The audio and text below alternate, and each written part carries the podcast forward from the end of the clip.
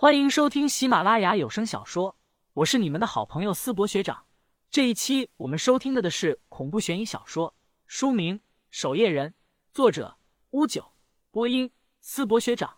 欢迎大家多多关注支持，你们的支持就是我创作下去的动力。第二十五章，最纯粹的恶。王启飞是谢乾坤颇为欣赏的晚辈，出身并不算好，并不似大多数的预备守夜人，从小跟随父辈。或者师傅学习，这家伙是个异类。高中没有读完就辍学，出来后端盘子、网管、服务员、销售员、养老院志愿者，什么工作他都做了一遍。最后在当养老院志愿者时，认识了一个老人，时常去与那老人聊天谈心。老人离去前，便将遗物留给了他。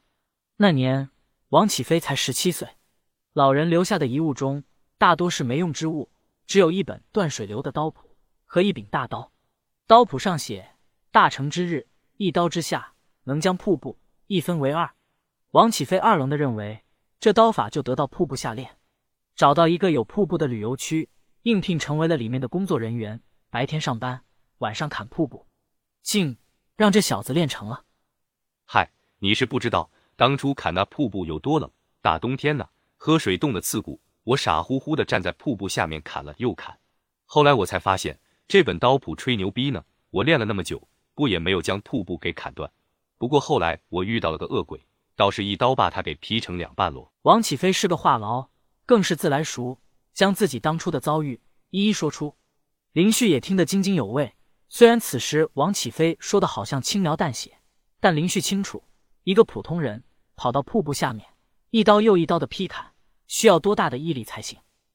说到底，王哥你还是很有毅力的。”林旭笑着说道。王启飞嘿嘿笑道：“我就是闲的，练出来了还好。你说我要练不出来呢，不就傻乎乎的站在瀑布下摆砍那么几年了吗？”对了，启飞，这位是安潇潇姑娘。安姑娘，你应该在群里见过。哦，你好。王启飞只是冲安潇潇点了点头，倒不是他对安潇潇有什么意见。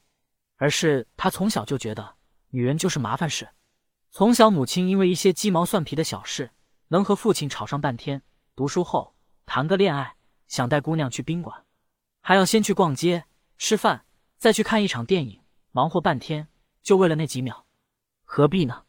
是和兄弟一起喝酒不香了，还是召唤师峡谷不好玩了？相比之下，王启飞看林旭就特顺眼。众人吃着饭。谢乾坤也缓缓说道：“不久后，咱们上岗是预备守夜人，应该会组成行动小组了。这次让你们三人一起吃饭，也是先让你们认识认识。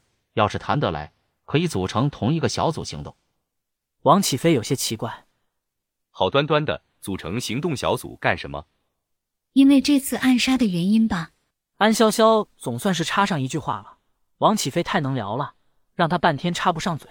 “嗯。”我从联络人得到的消息来看，那个组织的攻击恐怕还没有结束，还会继续派人前来的。林旭问道：“应该和我们没有关系吧？”联络人还有一些事情，马上忙完就会过来。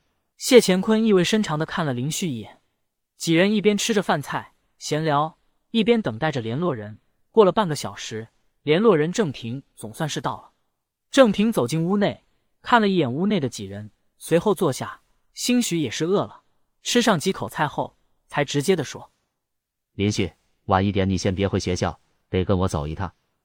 有任务吗？”安潇潇直接问，毕竟在守夜人内这方面的经验还是比较丰富的。嗯，具体的得吃完饭再和林旭谈，是机密。随后聊的话题倒没有那么沉重，主要还是谢乾坤在谈以前年轻时斩妖除魔的经历。旁边的联络人时不时恭维上两句。很快，酒足饭饱，到了要买单的时候，服务员从门外走了进来，问谢乾坤还需不需要加一些菜。在谢乾坤表示不用后，林旭赶紧站起身准备买单。酒足饭饱的联络人感叹：“也就跟着谢老板能每天这么多美食了。这桌子菜要正常卖，恐怕得七八千吧？那可不，这虾可是从国外空运的。”你看这条鱼是？谢乾坤哈哈笑道：“咦，林旭，你站起来做什么？”“没事，没事，我给大家倒茶。林旭有些尴尬，身上带的钱不够啊，算了，还是下次请谢老板和安潇潇吃烧烤吧。几人从海滋味走出来后，林旭在和安潇潇、王启飞等人告辞后，直接跟着联络人郑平上了车，车辆朝市中心的方向而去。这次你需要执行的是守夜任务，和平日里的任务有一定的区别，当然危险程度也会大幅度增加。这是只有正式守夜人才能执行的任务。林旭有些心惊，赶紧说道：“郑大哥，守夜人才能执行的任务，让我去。别太小看自己了。另外，这次你会跟随一位守夜人一同行动，他会保护你的。这是组织上要锻炼你的能力。那些杀手还会再来的，而且你会是他们的目标。”郑平慢慢的将情况一五一十的告知林旭，林旭的心情沉重了不少。能和守夜人组织作对的组织盯上了自己，而且下一次来攻击的话，恐怕是能杀死正是守夜人的力量。林旭来到上岗室后，第一次真正的感受到了危险。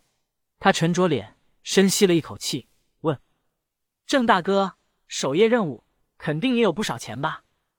郑平嘴角抽了抽，说道：“郑平嘴角抽了抽，说道：守夜任务是没钱的，没钱的。”只会有其他的奖励。